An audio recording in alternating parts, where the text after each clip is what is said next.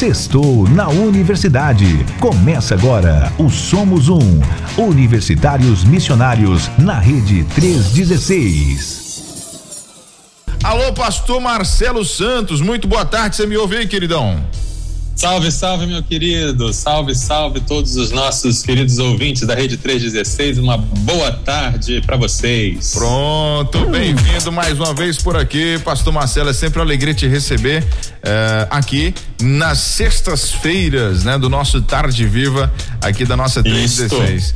Tá chovendo por aí, tá sol? Como é que tá o clima aí? Vamos falar do tempo, né? É sempre um assunto tá. relevante. tá calor, aqui tá calor. É mesmo? É, céu azul, algumas nuvens, calor. É o Rio de Janeiro sendo Rio de Janeiro. É isso mesmo. então tá bom. Aqui tá um pé d'água, pastor. Aqui tá, é um mesmo? Pé, tá um pé d'água. Algumas estradas e... até foram interditadas aqui, pontes que estão ameaçadas em cair, né? Aqui no, porque na verdade a cidade que eu moro, Pedro Canário, ela fica já divisa com a Bahia. Então, é, é, esses esses alertas aí estão mais aqui pro sul, extremo sul da Bahia, já entrando na Bahia, né? Então, BR-101 aqui tá bem difícil trafegar. Mas Olha vamos orar para que Deus continue no controle aí. Muita chuva. Isso aí, quem, quem puder ficar em casa, fique, né? Para é. não, não correr nenhum risco. Exatamente, evitar esse tipo de situação. Bom, vamos lá. Vou, posso soltar logo nossa vinheta pra gente começar o nosso sextou aqui? Então vamos nessa. Sextou na Universidade. Começa agora o Somos Um. Universitários Missionários na Rede 316. Vamos que vamos então, ó. Três horas e cinco minutos. Pastor Marcelo Santos já está por aqui pra gente poder falar sobre um assunto. Um assunto não, são vários assuntos aqui, na verdade, né? Vários tópicos, vamos dizer assim. A gente vai falar hoje é. sobre fé, ciência, fake news e teorias da conspiração. Aí sim. É isso aí. É, polêmica, você gosta de uma polêmica, né? Aqui pra nós, fala baixinho pra ninguém ouvir. Você gosta de uma polêmica.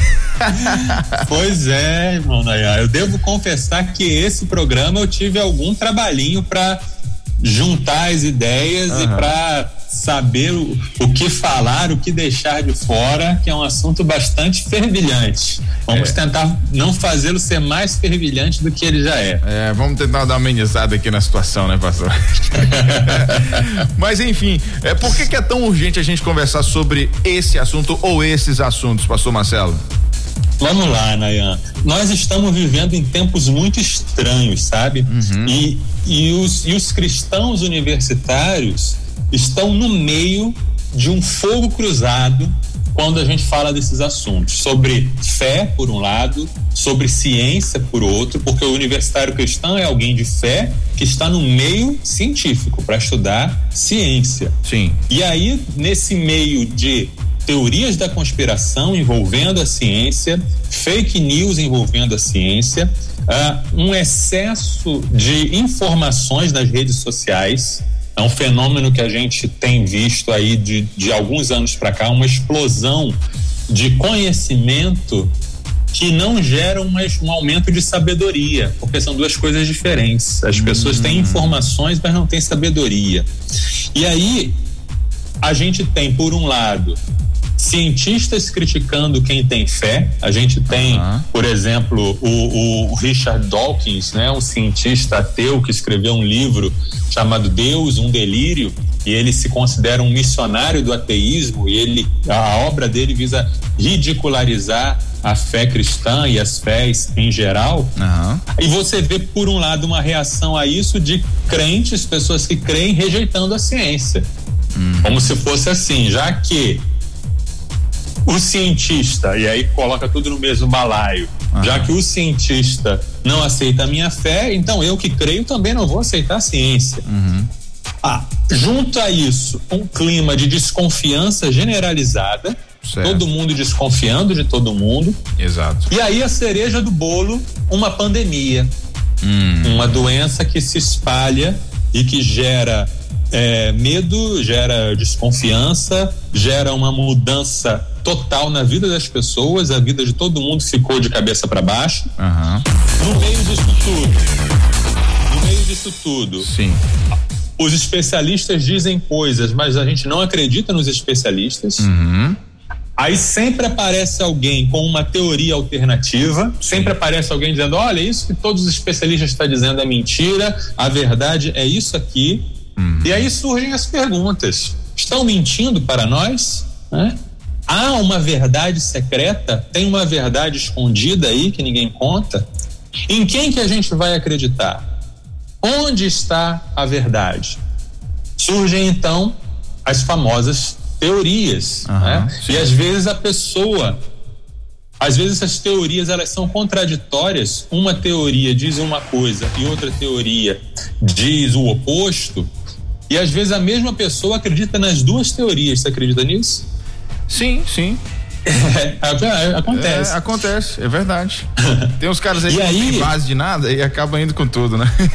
é verdade, é verdade. E aí, eu já quero deixar bem claro aqui para os nossos ouvintes uhum. o que que eu não vou fazer nesse programa. Claro, vai. É, eu não vou aqui desmascarar nenhuma teoria da conspiração em específico. Certo. Eu não vou, eu não vou nem mesmo citar ah, teoria X de que isso, isso, isso, e eu vou demonstrar que essa teoria não é verdadeira. Sabe por quê? Hum.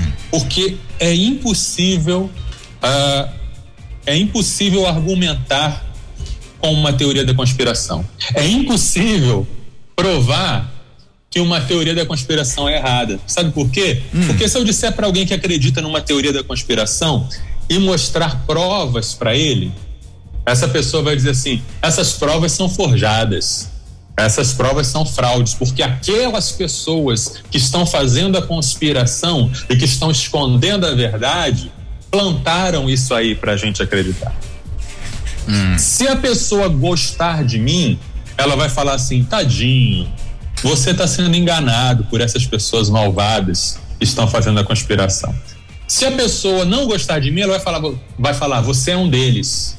Você é um dos que está querendo enganar, você está mal intencionado. Então, é impossível é, desmascarar ou derrubar uma teoria da conspiração. O que a gente pode fazer é entender um pouco como as teorias da conspiração funcionam, entender um pouco o que que são as fake news e trabalhar um pouquinho nisso aí.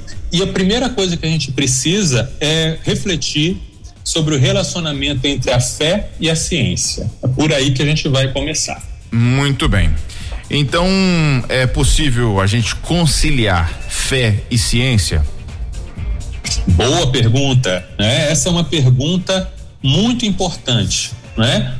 Na verdade, sim, tá? Na verdade, não deveria haver conflito entre a fé e a ciência. Uhum. Na verdade, fé e ciência elas deveriam andar juntos. Eu não sei se você sabe, mas pró a própria ciência, o próprio empreendimento científico, uhum. ele foi patrocinado pela igreja, né? Uhum. É, é a cosmovisão cristã que possibilita o empreendimento científico. Por quê? O cristianismo ele tem uma coisa que outras religiões não têm. Vamos lembrar do tempo aqui, né? Estamos falando da antiguidade, estamos falando do início ali do cristianismo e toda a Idade Média.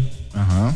O cristianismo, assim como o judaísmo, acredita que o Deus que me criou a sua imagem o Deus que criou a minha mente, o meu cérebro, é o mesmo Deus que criou tudo mais.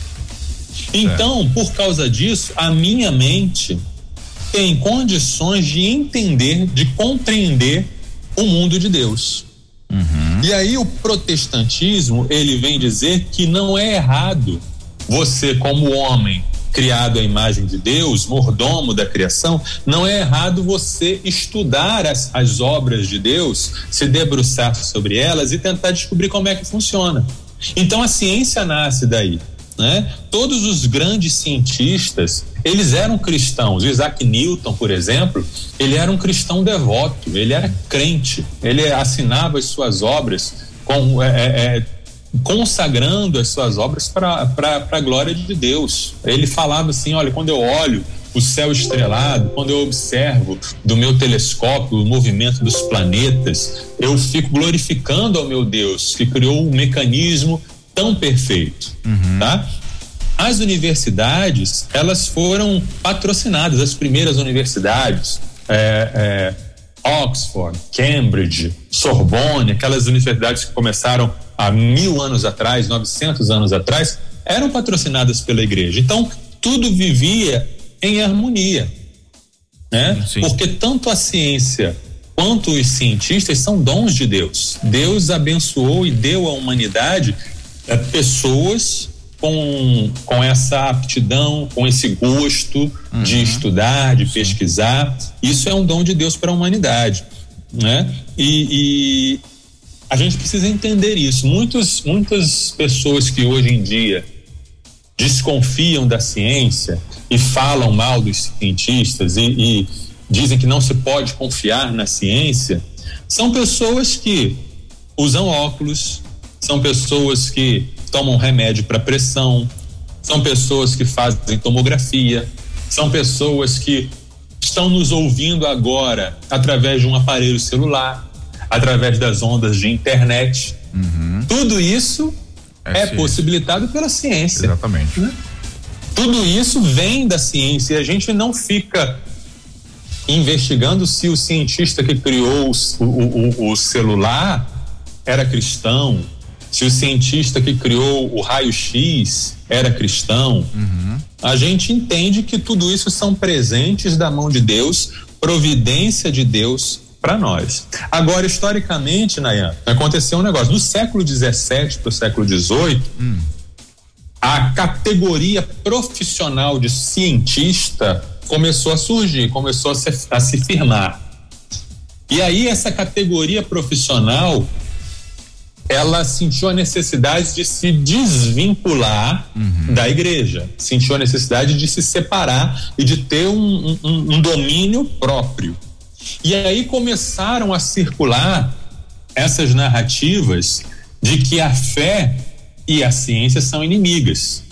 Aí começaram a, a, a, a listar vários exemplos, né? como, por exemplo, o julgamento de Galileu, como por exemplo aquela situação em que as pessoas não acreditavam que a Terra era redonda, que se podia é, fazer a circunnavegação, eles começaram a usar esses exemplos isolados para dizer que a religião sempre se opõe à ciência, que são coisas opostas.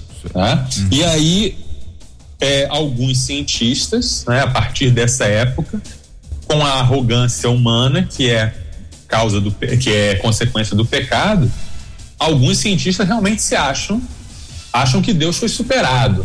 Alguns cientistas falam que colocam uma idolatria em, em cima da ciência, que de fato é algo que a gente não pode aceitar, né? Uhum. Mas aí alguns crentes reagiram com ressentimento.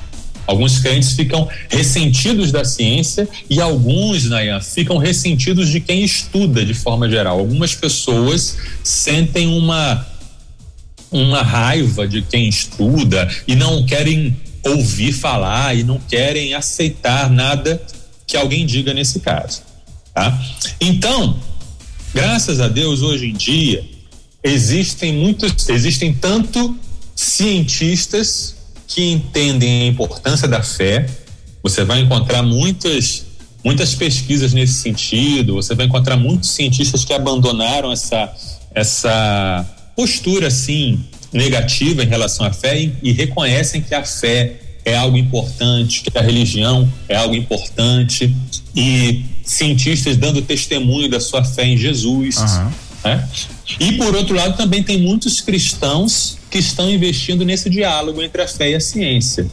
Um exemplo disso é a Associação Brasileira de Cristãos da Ciência, uhum. que tem a sigla ABC2.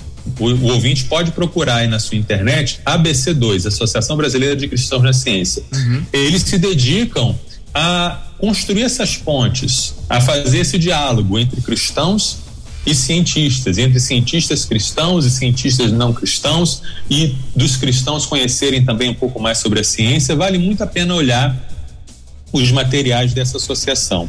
É muito bom. Vou né? dar uma fuçada. O universitário. Oi? Vou dar uma fuçada aqui depois. Isso, isso. Você que está nos ouvindo e que é um universitário cristão, você pode ajudar muito também nesse diálogo. Né? Você pode ajudar a sua igreja, você pode fazer palestras na sua igreja sobre a ciência, sobre a relação entre ciência e fé, né? Como é que funciona o trabalho científico? Porque muitas pessoas né, têm uma desconfiança porque não sabem como funciona o trabalho de um cientista. Né? Como é o método cientista, uhum. o, aliás, o método científico, né? Uhum. Porque é, é assim, uh, o cientista ele faz uma descoberta, ele faz uma é, é, uma, tem uma teoria, e essa teoria ou essa descoberta, ela tem que ser repetida por outros cientistas de outros lugares. Uhum. Aí os outros cientistas da comunidade vai analisar e vai dizer, não, isso aqui funcionou, não, realmente eu fiz desse jeito que ele falou e aconteceu isso. Por quê? Porque o cientista não é infalível, né? Uhum. Nenhum cientista é infalível. Todo cientista pode, pode errar. Por isso que a comunidade científica ela se autorregula. Um estuda a obra do outro e tem os congressos, tem os debates, as brigas ali entre eles e assim a ciência ela vai se corrigindo. Né? Por isso que algo que a ciência, os cientistas dizem hoje, depois é corrigido, porque faz parte do trabalho. É a tentativa e erro né? Uhum. investiga um pouco mais, melhora um pouco mais e muda. Isso é uma garantia para nós. Sim, sim. Essa, essas constantes correções da ciência, elas servem para dizer, ó, oh, ok, eles estão investigando, eles estão sempre querendo melhorar o trabalho dele. A gente deles. A gente pode comparar o trabalho dos cientistas pensando naquele texto de Romanos 12, 1 Coríntios 12, que fala sobre o corpo, né? Que o corpo tem muitos membros e cada um tem as suas funções. Então, existem irmãos que não têm vocação para essa coisa da ciência. Tudo bem, né? Tem suas áreas são outras e todas as profissões são muito valiosas. Todas as profissões são muito importantes. Né? A dona de casa, o lavrador, o artista, é, o professor, o pastor, o missionário, aquele que é, é, é, trabalha na área da medicina, aquele que trabalha na área da engenharia, o advogado e também o motorista. É, são todas profissões dignas, são todas profissões importantes. E o, o cientista é alguém que tem uma vocação específica, uhum. que Deus o usa para o bem comum. Né? Então é possível sim conciliar fé e ciência, a gente pode trabalhar nesse sentido e tendo uma visão é, mais próxima aí da ciência, a gente pode é, cair fora muito das armadilhas das teorias da conspiração e das fake news. Agora, pastor, eu, eu vou te fazer uma pergunta em relação ao nosso quadro atual. É, a gente, puxando aí um pouco do, do que o senhor está falando, é, nós temos agora é, as vacinas contra a Covid, né? É, em uhum. todo mundo. E é, essas vacinas, obviamente, elas são é, emergenciais, elas foram, foram pesquisadas e tal. Mas assim, de, de, primeiro, de primeiro momento são vacinas que não tem ainda uma 100%, 100 de eficácia, né? Algumas alcançam 70%, outras talvez um pouquinho mais. É, é, é, é, dessa forma que acontece a, a, as pesquisas, a partir das experiências, por exemplo, imagina-se que da, o ano que vem, ou daqui dois anos, três anos, essas vacinas vão ter uma eficácia ainda maior, porque os cientistas estão entendendo como é que é o comportamento dela no corpo humano, tal, tal, tal, em cada região uhum. do mundo. Talvez daqui três, quatro, cinco anos ela tenha 100% de eficácia. É assim que acontece o, o, as pesquisas e os resultados aí dos cientistas? Uhum. Então vamos lá. Primeiro vamos, vamos pensar um pouco aí nessa, nessa é, é, porcentagem. Uhum. É, quando se fala de uma vacina, vamos pegar uma vacina de 50% de eficácia. Uhum. Né? Quando se fala que a vacina tem 50% de eficácia, não significa que se eu tomar a vacina, eu tenho 50% de chance de pegar e 50% de chance de não pegar. Não é isso. Tá? Significa que é de cada. Porque você sem a vacina você já está no zero. Claro. Uhum. Né? Já está totalmente vulnerável, vacina, né? Você tá, exato, 0%. Então, uma vacina com 50% já é muito melhor do que não ter vacina. Claro. Uma vacina com 70%, melhor. Sim. não existe é, nenhuma vacina com 100%. Uhum. Né? Mesmo as vacinas que a gente toma, que a gente uhum. tomou quando criança, vacina para poliomielite, para tétano, uhum. todas essas vacinas, nenhuma delas não é existe, 100% então. porque não existe. É, é, é, é, o corpo humano tem muitas variáveis, né? O corpo humano tem muitas. Cada pessoa, o, aquilo que funciona para 999 pessoas pode não funcionar para um. Exato. Mas os, os, próprios é, vírus também eles têm essas variáveis, né? Isso, isso mesmo, isso mesmo. Agora, como é que, se, como é que funciona a, a produção de uma vacina em tempos normais? Em tempos normais, demora-se muito tempo né, para pesquisar, para testar, para fazer testagem com um grupo, para fazer a testagem em outro grupo Aham, e tal, sim. até liberar-se a vacina para é, a população em geral. Com a pandemia, que foi uma coisa que atingiu o mundo inteiro é, é, ao mesmo tempo, houve um mutirão global pela vacina. Começou uma corrida né, em que todos os laboratórios, todas as empresas médicas, muitos governos começaram a investir muito dinheiro, as melhores cabeças pensantes do planeta, todo mundo fez um mutirão para se chegar a uma vacina. Sim. Por isso que em, em relativamente pouco tempo já se tem várias vacinas, né? Claro. Mas não significa que foi uma coisa feita de qualquer jeito, né?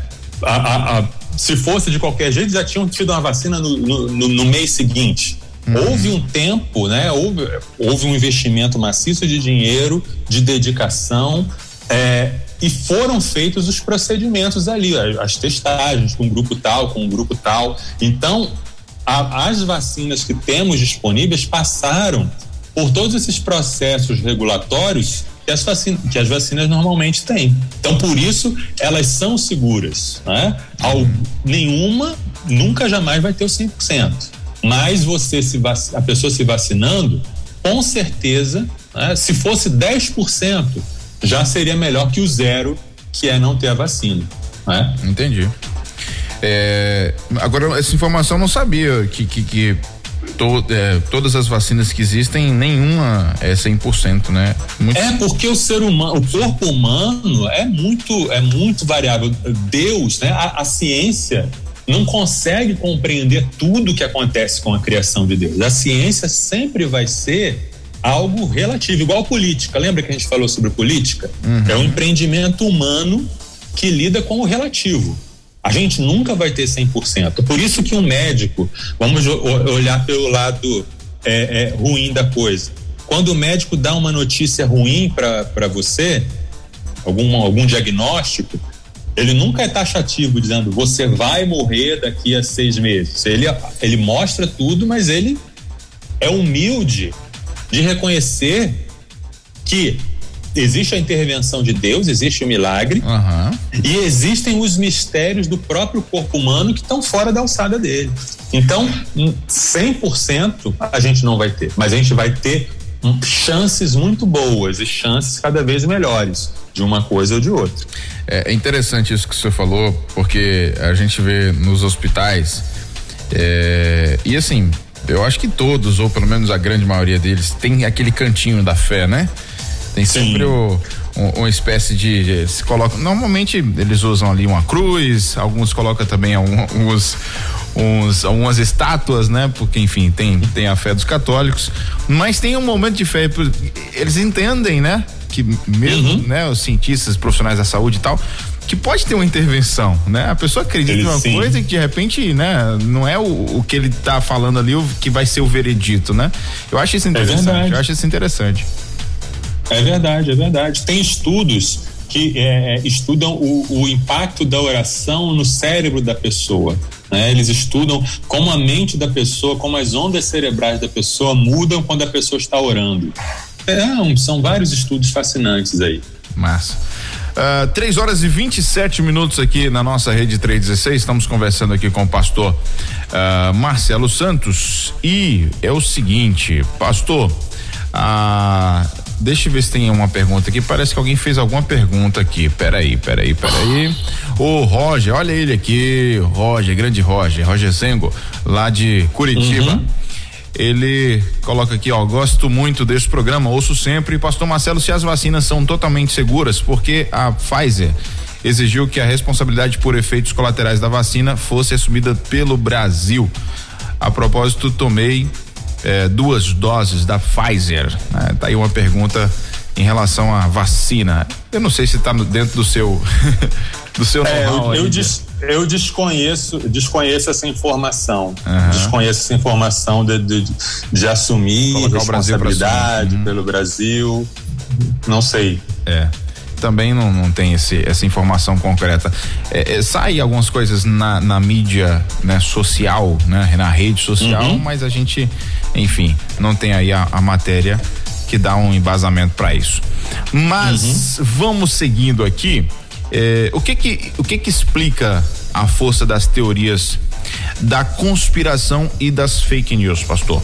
Isso, Nayan, as duas coisas são, um, é, são dois lados da mesma moeda, uhum. né?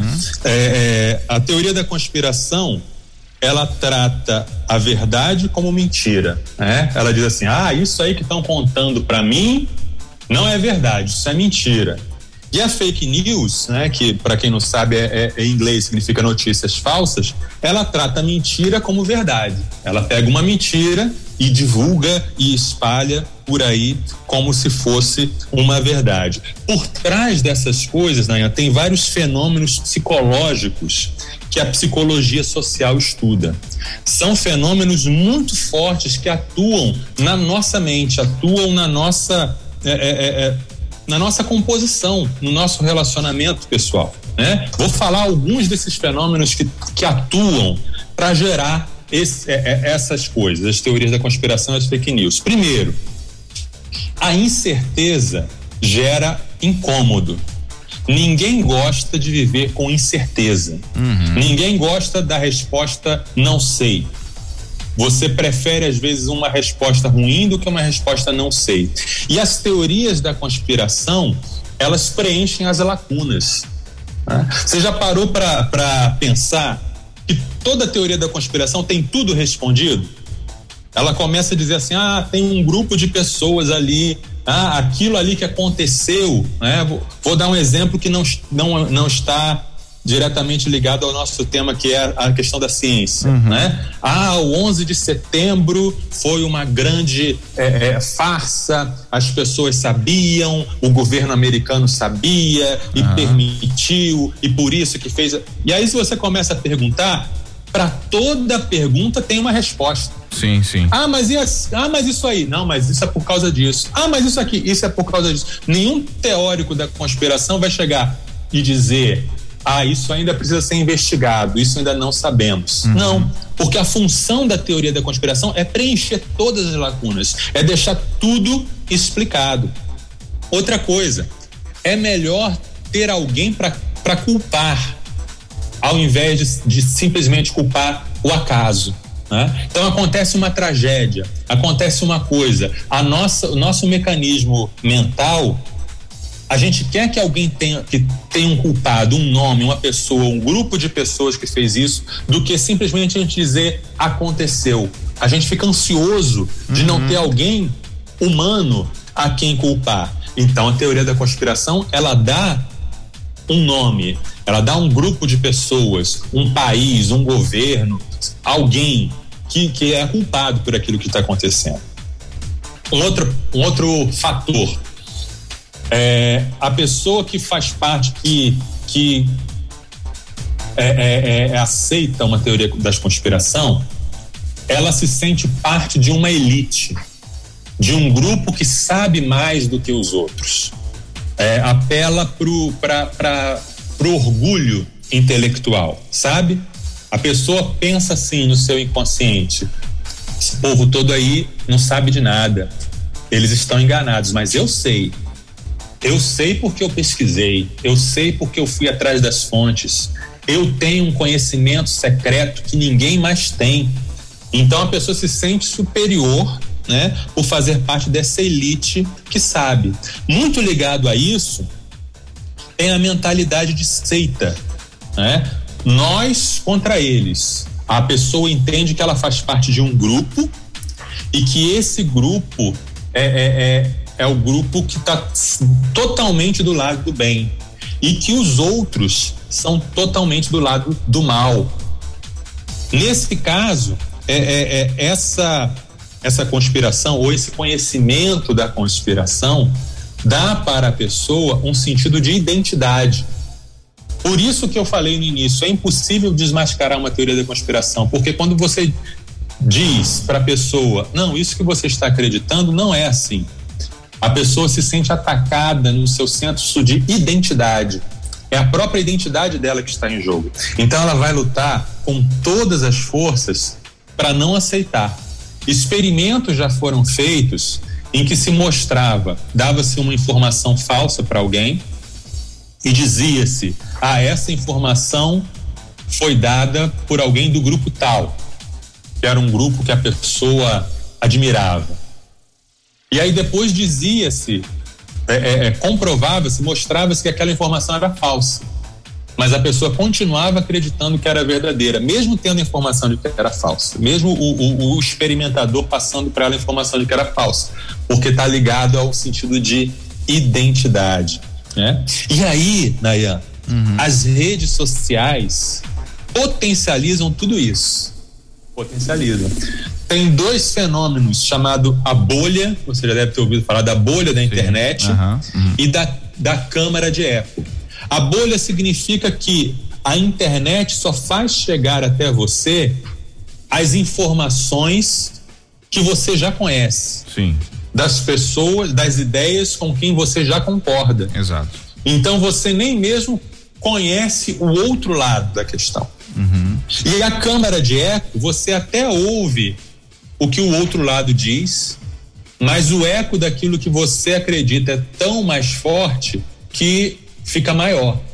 Né? Você, o que, que é o eco? É você ouvir só a própria voz. Você ouve mais forte a sua própria voz, aquilo que você já acredita. Você, o, o, algoritmo da internet é, é, é algo que vai recompensar você e vai, vai te dar aquilo que você já quer, né? Bom, não sei se você já teve a, a, a experiência de estar conversando é, é, com alguém na, na rua, conversando e falando, rapaz, estou com vontade de comprar um, um capacete para bicicleta. E você, minutos depois, você abre o, o seu celular e está na propaganda de um capacete de bicicleta. Né? Isso aí não é teoria da conspiração. Estamos sendo monitorados o tempo todo. Os nossos aparelhos, eles captam aquilo que a gente fala, aquilo que a gente pesquisa e vão e vai apresentar, os nossos aparelhos vão apresentar para você aquilo dentro do, do, do, seu lista, da sua lista de uhum. preferências, inclusive pessoas. São, são os algoritmos. Inclusive, é, inclusive vídeos, inclusive notícias. Uhum. E aí essas mídias sociais recompensam conteúdo emocionalmente carregado. Quanto mais polêmico, quanto mais emocional, quanto mais carregado de fortes emoções como ira, ódio, mais vai ter alcance uma publicação, tá? Eu já, eu já vivi essa experiência. Eu, eu às vezes coloco um versículo bíblico no meu na, na minha rede social, aí tem lá alguns irmãozinhos vão lá e dão uma curtida. Tá, é alguns. Uhum. Mas se eu coloco uma, um, um, comentário político, se eu fico muito enraivecido com alguma coisa política e eu coloco um, um, um comentário, uma frase forte, menino, aquilo rende, é. mas rende muito. É muito comentário, é muita reação contra e a favor. Né? Então as redes sociais elas se alimentam de emoções fortes, se alimentam de ódio e de raiva. E falando sobre é, a, a, as fake news, as, as, as mentiras, né? Hum. A repetição e a familiaridade nos fazem acreditar. É aquela história de uma mentira repetida mil vezes se torna verdade. Por que, que ela se torna verdade? Porque você já ouviu tanto aquilo antes que o seu inconsciente faz com que você tenha facilidade de acreditar nela. Uhum. Então já é algo que você quer acreditar, aí é algo que vai sendo repetido e você acaba acreditando. Sim. Né? E aí a gente vai, isso vai se alimentando, né? Ah, quanto às fake news, existem as pessoas que são mais ingênuas, que elas recebem e a, a fake news e elas acreditam nela, né? Ou por causa da fonte, né? Porque ah, eu confio em tal pessoa, tal pessoa não iria mentir, né? Tal pastor não iria postar uma coisa errada, tal organização não iria postar uma mentira. Então eu acredito. Aí vai e consome aquilo e passa adiante. Ou ela acredita naquela, naquela notícia falsa porque ela quer acreditar nisso. Ah, eu gostaria mesmo que, que tal coisa fosse real. Então eu recebo a notícia, opa, vou repassar. Existem aqueles que não têm certeza da fake news, mas repassam mesmo assim. Porque gostaria que aquilo ali fosse verdade. Ah, eu não gosto de tal coisa, é, então apareceu uma notícia que em tal lugar, tal coisa gerou isso, isso, isso de ruim. Ah, eu não sei se é verdade, não, mas bem que eu gostaria que fosse verdade, então vou repassar. Cristãos fazendo isso, hein, Naya? Uhum. E tem aqueles que não acreditam que aquilo é, é verdade, sabem que é mentira, às vezes são eles mesmos que criam a mentira, mas eles repassam e eles mandam embora essa fake news porque na cabeça deles os fins justificam os meios. Olha que coisa triste. Tá? Ah, eu estou numa luta política ideológica contra X e a favor de Y. Então eu vou lançar isso aqui, mesmo sabendo que é mentira, porque vai derrubar o Y que eu não gosto e vai favorecer o X que eu gosto. Cristãos fazendo isso, líderes fazendo isso. Isso é uma coisa muito feia. Uma coisa realmente complicada. Né? Então, todos esses fenômenos é, é, é, vão se juntando, vão se juntando e vão é, é, é, criando dificuldades para a pessoa sair dessa, dessa bolha de mentira. Tá? existe um, um filósofo né, já falecido, é chamado Michel Foucault, uh, um filósofo francês que ele era de esquerda, ateu e ativista homossexual. E ele criou a, a, a ideia de que não importa a verdade, a verdade é ditada pelo poder. É o poder que faz com que algo seja verdade. Então, quem tem mais poder é, é, é, domina. Quem tem mais poder dita aquilo que é verdade. E ele a análise que ele fazia é de um ponto de vista crítico, tá? Ele dizia assim: olha como aqueles que nos oprimem faziam, que coisa feia. Mas tem muitos cristãos hoje em dia que estão usando a, a, a técnica do Foucault e estão dizendo: vamos fazer isso. Vamos fazer com que a nossa verdade seja verdade pelo poder. Não importa se é verdade ou não, o importa é o poder. Né? que importa é repetir a mesma coisa, o que importa é ganhar o jogo no tapetão. A gente vive hoje em dia uma situação de torcida de futebol, né? Uhum. Em que não importa se houve o pênalti mesmo, eu quero saber qual é o meu time. Se está favorecendo o meu time, eu vou dizer que foi pênalti e eu vou ver até a perna quebrada do, do, do, do meu jogador. Uhum. Mas não estamos falando aqui de futebol, né? Estamos, não estamos falando aqui de, de algo que é, que é um, um, um lazer, um esporte. Nós estamos falando de vidas humanas. E mesmo se não fosse, não é o papel do cristão usar essas técnicas né, para alcançar objetivos, seja lá quais forem, né? Exatamente. Eu, eu, vou, eu vou fazer um comentário rápido aqui sobre, sobre fake news, pastor. Eu, eu assim, eu trabalho nessa área é, jornalística já há algum tempo e né, de, de, de dar notícia, de, de apurar os fatos, né? E eu confesso que, que eu fico muito, mas muito chateado. Em alguns momentos até eu posso usar a palavra revoltado é, com, com algumas coisas que são espalhadas assim na internet. A internet ela veio para ser bênção, mas infelizmente é, muita gente não sabe usar. E, é. e pega a informação e joga para frente de qualquer jeito, e aí aquele que recebe a informação, ele não sabe onde, de onde veio a fonte, mas simplesmente é o que você falou, às vezes identifica, né, com, com aquilo que ele acredita, identifica com, com seu perfil, com sua característica, enfim, com seu gosto. É, uhum e joga para frente sem a responsabilidade de saber, né, de onde veio, se é verdade, quando foi aquilo, uhum. se foi realmente daquele jeito e tal. Sim. E, e, cara, eu fico muito nervoso com isso, mas muito nervoso, porque é, isso destrói a informação é, a desinformação, na verdade, ela destrói, ela pode destruir alguém, ela pode matar alguém, ela pode fazer alguém se desesperar. É, então, assim, a gente tem que ter um cuidado tremendo com esse negócio de fake news, né? É, sim, quando sim. você que está me ouvindo aí, né? Quando você receber alguma coisa na, no seu WhatsApp, no seu Instagram, Facebook, qualquer rede social, cara, vá ver se realmente há uma veracidade, procure é, a, a, confirmação em é, sites confiáveis.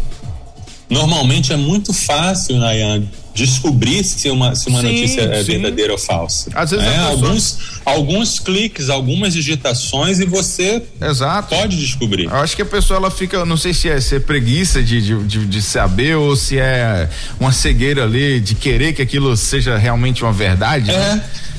É, isso mesmo. E isso acaba mesmo. Levando... É o desejo de que aquilo seja verdade e, e, e o desejo de contribuir com uma causa X ou Y, até a causa do evangelho. Né? Olha só que coisa estranha. Mentir em nome do evangelho. Como pode? É, preocupante isso aí. Uhum. Bom, bom, 3 e, e 44 só antes de passar aqui para nossa próxima pergunta, pastor, eu vou voltar aqui na, na, uh, na pergunta do, do Roger.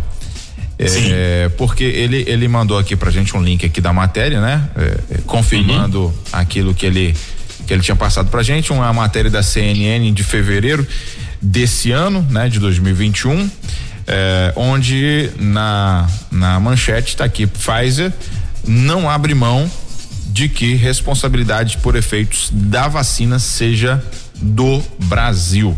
Né? Então ele realmente deixa aqui embasado, né? CNN, a gente sabe que é um meio de comunicação eh, até então confiável e, e tem aqui dados importantes também nessa, nessa matéria. Depois o pessoal pode ler em casa aí com mais tranquilidade no próprio site da CNN Brasil.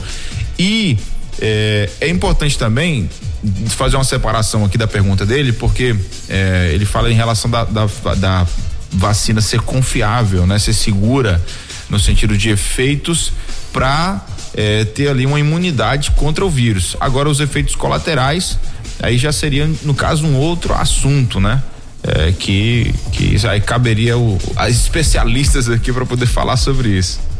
Sim, uma coisa, uma coisa a ser levada em conta é quais são os efeitos colaterais de não tomar a vacina, né? Uhum. São o risco no caso da Covid, né? O principal efeito colateral de você não tomar a vacina é um risco aumentado de você contrair a Covid, uhum. de você contrair a Covid seriamente e de você morrer. Né?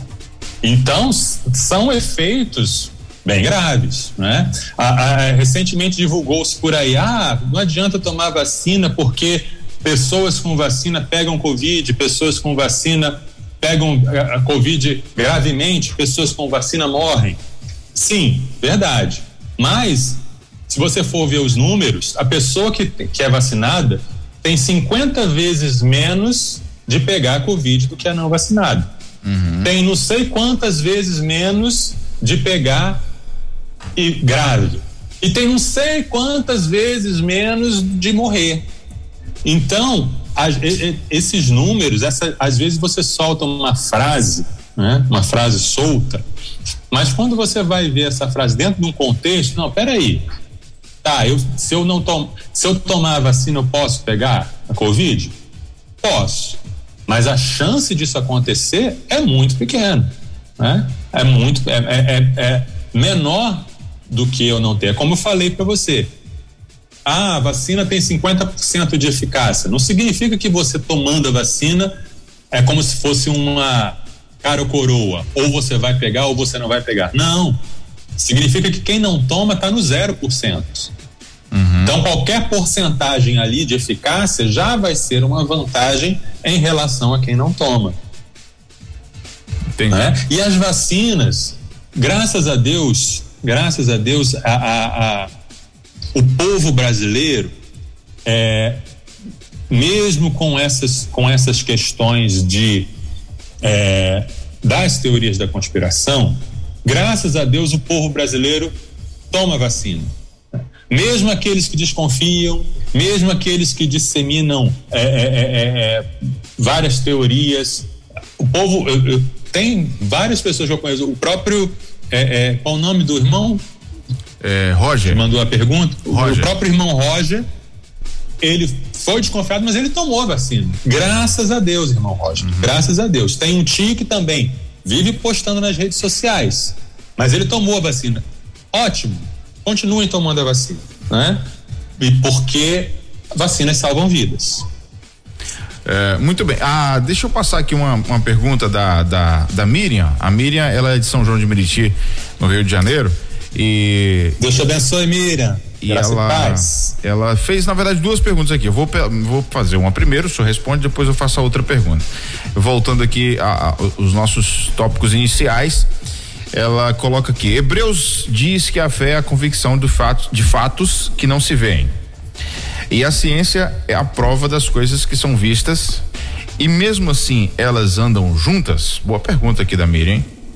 Justamente. Elas andam juntas justamente porque tratam de coisas diferentes, né? É igual homem e mulher. Homem e mulher podem se casar justamente porque são diferentes. Um complementa o outro, né? Perfeita colocação.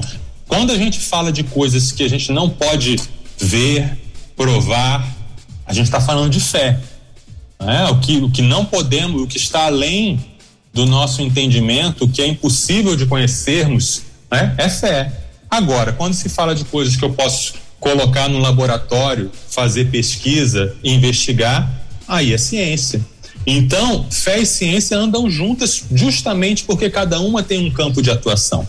Né? Então, o, o, o cientista cristão, ele continua sendo cristão enquanto ele é cientista. Mas o trabalho dele de cientista ele vai fazer dentro das regras da ciência.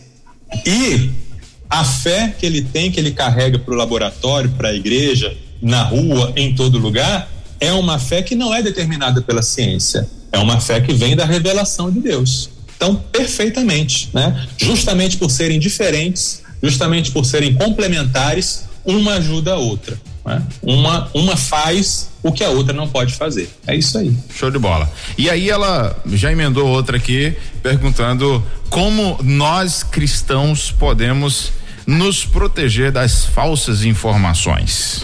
Beleza, beleza, muito bom.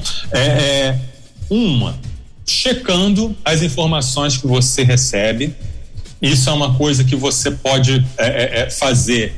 É, você recebe um link com uma informação, tal, tal coisa aconteceu. Não entre nesse link, entre no outro link. Entre, procura uma, uma uma fonte de informação confiável, procure um, um, um, mecanismo de pesquisa que você já conhece, né? leia a respeito. A internet ela aceita tudo, né? mas você lendo, estudando, você vendo um, um jornal, uma revista, um site mais sério, que já tem uma história, que não vai querer se queimar publicando fake news, você já tem mais é, é, proteção. Veja opiniões divergentes. Por exemplo, você isso é muito comum em política. Alguém de um campo político tal está falando uma coisa. Aí você lê, você observa, aí você, o que, que o, o inimigo dele está falando? O que, que o adversário dele está falando? Deixa eu ver. Aí você vai comparar um com o outro. E cheque também o seu coração. É, é, olhe para dentro de você e pergunte: por que que eu fiquei mexido com essa notícia, o que que essa notícia produziu em mim, por que que eu tenho vontade de acreditar nela, o que que vai significar para mim ela ser verdadeira, ela ser falsa, e na dúvida não compartilhe. Tem dúvida? Não compartilhe, né? Cheque antes, verifique antes de, de compartilhar, de mandar por aí. Sempre investigue. Muito bem, agora 3 horas e 52 minutos aqui na nossa rede 316, 3 e 52. Deixa eu ver o que, que nós temos aqui. Tem mais uma perguntinha ainda para poder a gente é, fechar aqui nosso Somos Um de hoje, que é justamente o que que a Bíblia ensina pra gente sobre tudo isso que a gente conversou, pastor. Vamos lá. Eu queria que essa pergunta tivesse ficado com o mais tempo possível, mas vamos ver se eu é. consigo responder. Não, fica tranquilo. Tudo que a Bíblia diz. A gente tem até meia-noite, não esquenta a cabeça não. Maravilha, maravilha. Começando lá, os, os irmãos quiserem, peguem um papel, uma caneta, o próprio celular e anotem essas referências que vão ser muito úteis para você. Começando em Isaías 8, de 12 a 14, que diz: não chame de conspiração tudo que eles chamam de conspiração. Não viva com medo do que eles temem. Considere o Senhor dos Exércitos santo em sua vida. É a Ele que você deve temer. Ele é quem deve fazê-lo estremecer. Ele o manterá seguro. Na época de Isaías, havia conspirações para todos os lados conspirações políticas, gente querendo é, agradar o Egito, gente querendo agradar a Síria, gente achando que a segurança estava de um lado e do outro, intrigas de palácio, um querendo derrubar o outro, um rei querendo assassinar o outro. E aí Isaías recebe essa palavra do Senhor: Isaías, para de ficar na onda desse povo que fica vendo conspiração para lá, conspiração para cá. Pare com isso.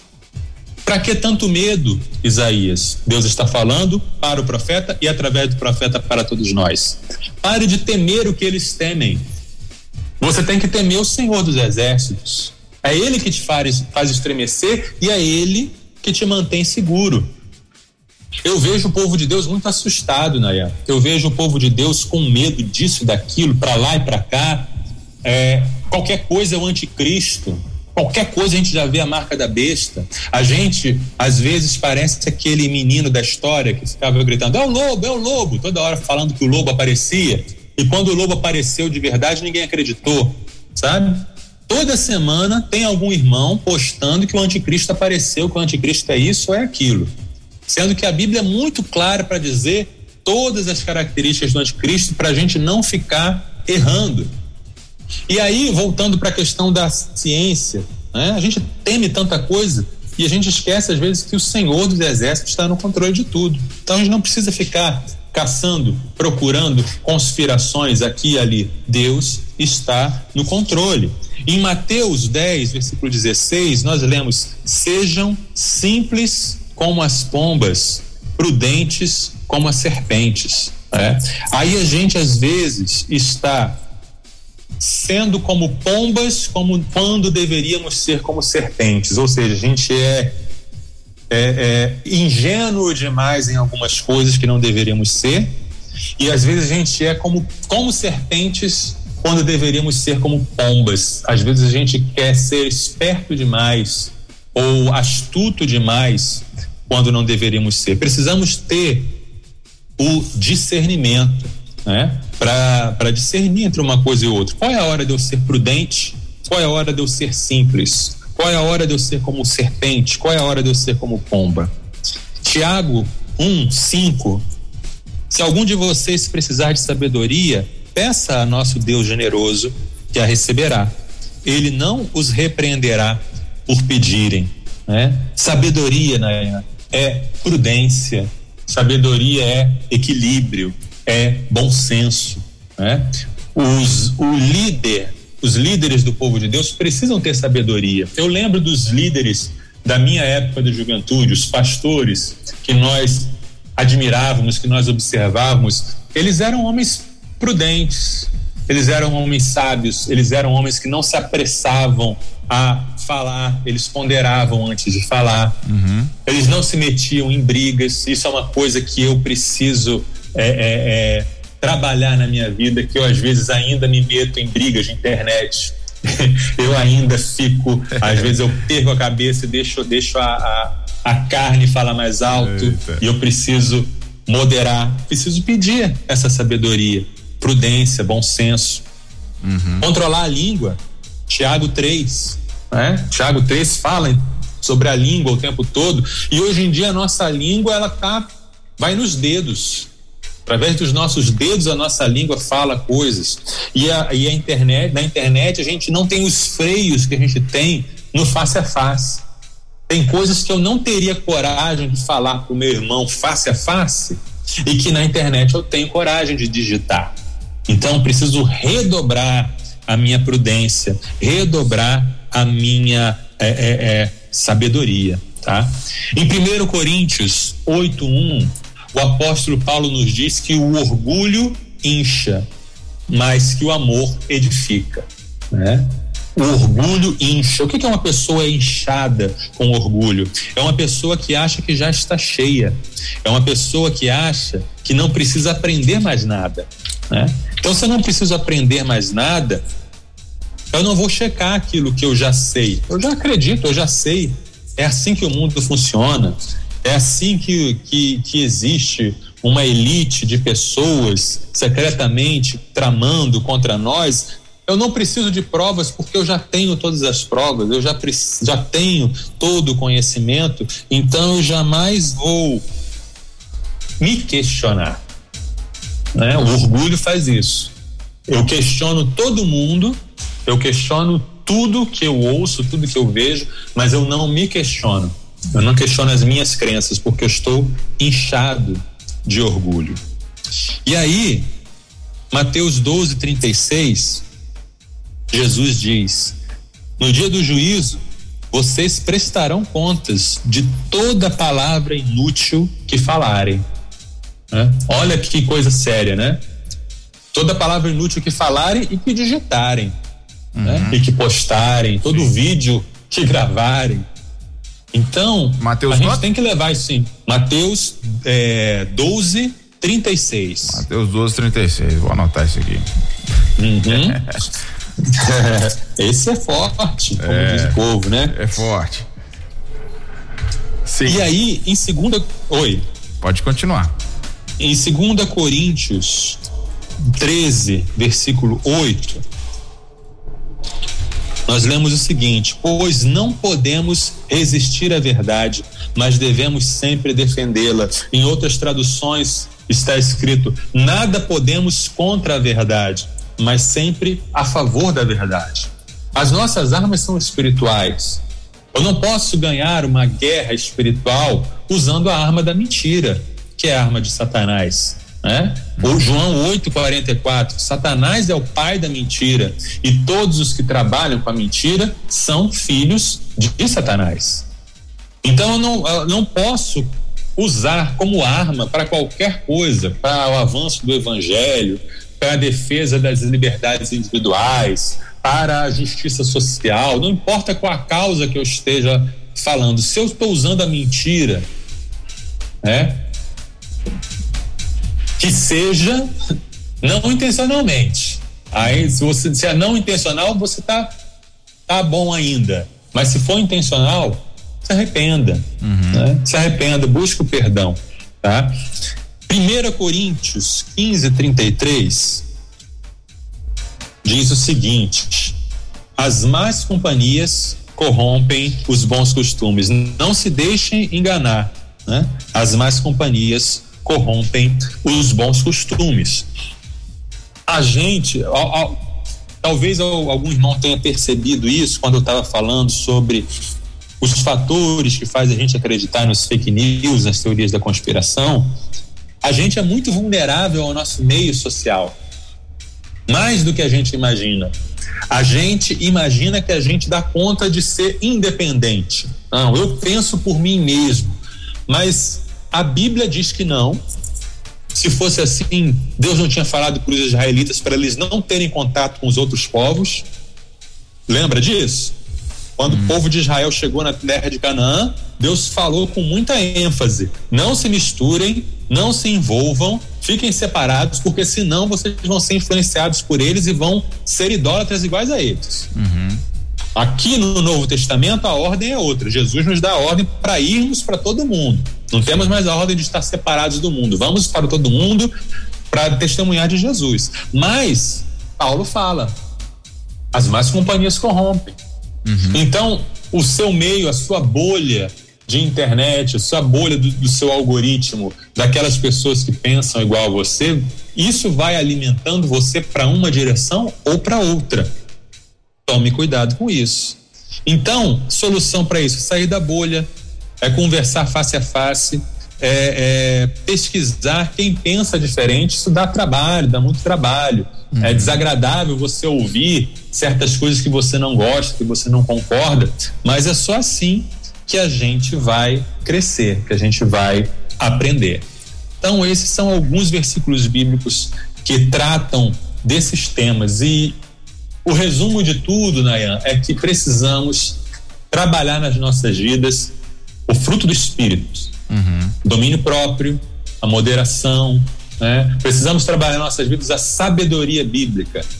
Vamos todos os dias tomar um chá de provérbios, um chá de Tiago, para andarmos é. com sabedoria, para sermos reconhecidos como homens e mulheres de Deus que andam na verdade, que andam na prudência, que não são influenciados por medos, por temores, por alarmes, mas que dão testemunho do Senhor Jesus que governa sobre tudo. Né? Não tem conspiração que resista ao reino de Deus, que resista à vontade de Deus. Não tem conspiração que impeça a vinda do Senhor Jesus Cristo com poder e glória para estabelecer o seu reino.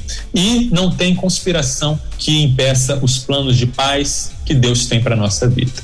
Então acho que isso é a maneira que a gente pode resumir o nosso programa de hoje. Show de bola. É, quatro horas e quatro minutos. É, eu recebi aqui uma, uma mensagem agora nesse último tópico, enquanto o senhor falava do Luizinho. É, antes de nos despedir, não vou deixar ele no vácuo, não. Vou, vou fazer essa pergunta aqui, se o senhor permitir, se eu tiver ainda uns três minutinhos. Claro. É, o Luizinho, ele, na verdade, Luiz Carlos, o nome dele, Luiz Carlos Siqueira, lá de, de Salinópolis, no Pará, da Pibsal, missionário da Pibsal. E aí ele, ele manda a pergunta aqui dizendo o seguinte: a ciência de fato é de Deus. E como posso afirmar isso? E aí ele mesmo comenta é, aqui em relação ao que a gente está é, conversando, ele, ele diz o seguinte: há estudos de química que também é fato científico sobre o corpo humano, pois aquele versículo que diz que o homem veio do pó e para o pó retornará, ou seja, há uma versão bíblica de que o homem é criado do pó da terra, não existem componentes. Então, na verdade, ele fala, então existem componentes na terra que, que existem também no corpo humano. Contudo, isso é um fato a afirmar que a ciência é divina? Ele fez duas, quase que duas perguntas em uma só aí. Uhum. Deixa eu ver uma maneira de eu, de eu responder ao, ao irmão Luizinho.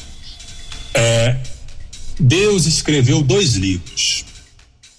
Um, a gente conhece muito bem, é a Bíblia, a palavra inspirada por Deus, a revelação escrita, né? a palavra que é infalível, que é suficiente, que é autoritativa, é a revelação do caráter, da personalidade de Deus. O outro livro que Deus escreveu é o livro da criação, a Bíblia diz: os céus declaram a glória de Deus e o firmamento anuncia a obra das suas mãos. Esses dois livros vieram do mesmo autor. Uhum. E nós que fomos criados à imagem de Deus, nós podemos ler esses dois livros, porque Deus nos deu a capacidade para isso. Uhum. E os dois contêm verdades. Quando você estuda a Bíblia, você aprende verdades sobre Deus, sobre o homem, sobre o relacionamento entre Deus e o homem, sobre a salvação. É a verdade. E quando você estuda a ciência, ou melhor, quando você estuda a natureza, você vai aprender a verdade também. O movimento dos planetas, como a chuva se forma, como o que, que tem dentro de uma gota de sangue, tudo isso é verdade. É? São verdades é, é, é, é só que uma verdade é, é mais importante que a outra. A verdade sobre quem é Deus e sobre como ser salvo, como ter um relacionamento com Deus, é mais importante, é mais vital. Uhum. Mas o, o outro livro, né, quando você estuda, por exemplo, é, é, é, como combater um câncer, e aí você descobre um medicamento que vai salvar vidas, isso também é importante. Isso também vem de Deus Tiago diz que toda boa dádiva e todo dom perfeito vem de Deus, uhum. descendo do Pai das luzes, em quem não há sombra nem mudança é, é, de variação. Uh, Daniel e seus amigos, quando foram levados para a Babilônia, eles estudaram a ciência da Babilônia. Eles estudaram e eles foram é, é, destaque lá no conhecimento. É? Moisés aprendeu toda a sabedoria dos egípcios. É, tudo, ele conheceu tudo que, que os, os egípcios tinham uma, uma, uma ciência avançada na época, né? Tanto que fizeram as pirâmides lá. Não foram os ETs, não, foram os egípcios mesmo. Então, é um dom de Deus a ciência, sim. Agora a gente precisa entender qual é o lugar de cada um. Né? Um não interfere no outro. Uhum. Né? A, a teologia, a fé, lida com propósito, lida com a pessoa de Deus, a pessoa do Criador. A ciência fala sobre os processos, sobre o como, sobre como as coisas acontecem. Uma coisa não interfere na outra. Uma ilustraçãozinha que o pessoal lá da ABC2 fala, né? Uhum. Voltando a incentivar os irmãos a pesquisarem aí, entrarem no site deles, eles sempre falam o seguinte: imagine que você vai na minha casa, eu estou sentado na sala e lá na cozinha tem uma, uma, uma chaleira com água fervendo no fogo. E aí você pergunta: o que é isso? Né? E aí, se eu vou dar uma resposta científica, eu vou dizer assim: o que, é que está acontecendo? Eu vou dizer: olha, é, a combustão do gás é, iniciada com uma fagulha gerou uma troca de energia térmica que está agitando as moléculas da água e essas moléculas estão gerando um aumento de temperatura e à medida que a temperatura da água chega a 100 graus centígrados, essa água está passando do estado líquido para o estado de vapor. Essa é a resposta científica. Uhum. Mas eu posso dar outra resposta. Quando você pergunta o que, que está acontecendo, eu posso responder: a minha avó está esquentando água para fazer um café para mim. As duas, entendeu? Uhum. As duas respostas são verdadeiras. Uhum. Só que uma fala sobre como, uma fala sobre processos científicos e a outra fala sobre propósito, sobre pessoa. Uhum. Então, a, estudar a criação vai nos mostrar sobre a glória de Deus e sobre como a natureza que Deus criou opera, sobre como são os processos que funcionam aí na natureza que Deus criou. Mas quando eu olho para a Bíblia com os olhos da fé, eu posso eu, eu passo a conhecer os propósitos da pessoa de Deus. É um relacionamento pessoal, é um relacionamento íntimo, um conhecimento que dá vida. Essa é a diferença. Cada um com o seu papel, as duas se conciliam. Pronto, maravilha. Falou tudo. Ah, 11, é, perdão, 4 horas e 11 minutos, aí falar 11 horas. 4 horas e 11 minutos. É, pastor, muito legal o assunto de hoje. Mais um assunto muito importante aqui no nosso Somos Um. Obrigado por esclarecer as dúvidas dos nossos ouvintes.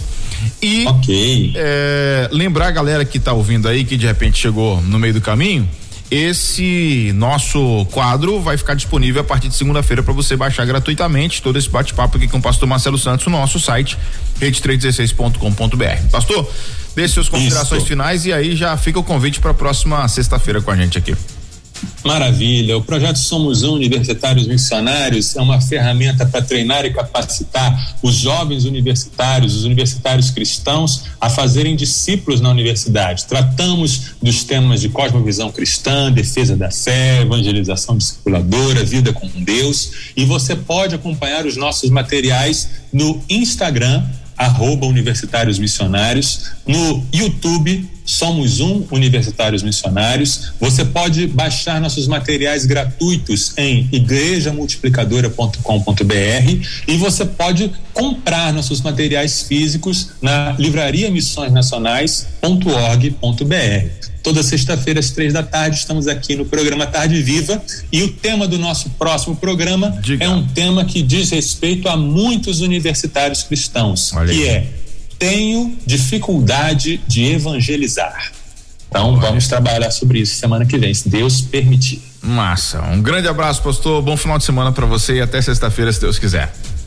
Amém. Um abraço. Valeu, tchau, tchau. Conversamos então com o pastor Marcelo Santos, o nosso Somos Um Universitários Missionários aqui na sua rede 316. Sexta-feira que vem tem mais, viu?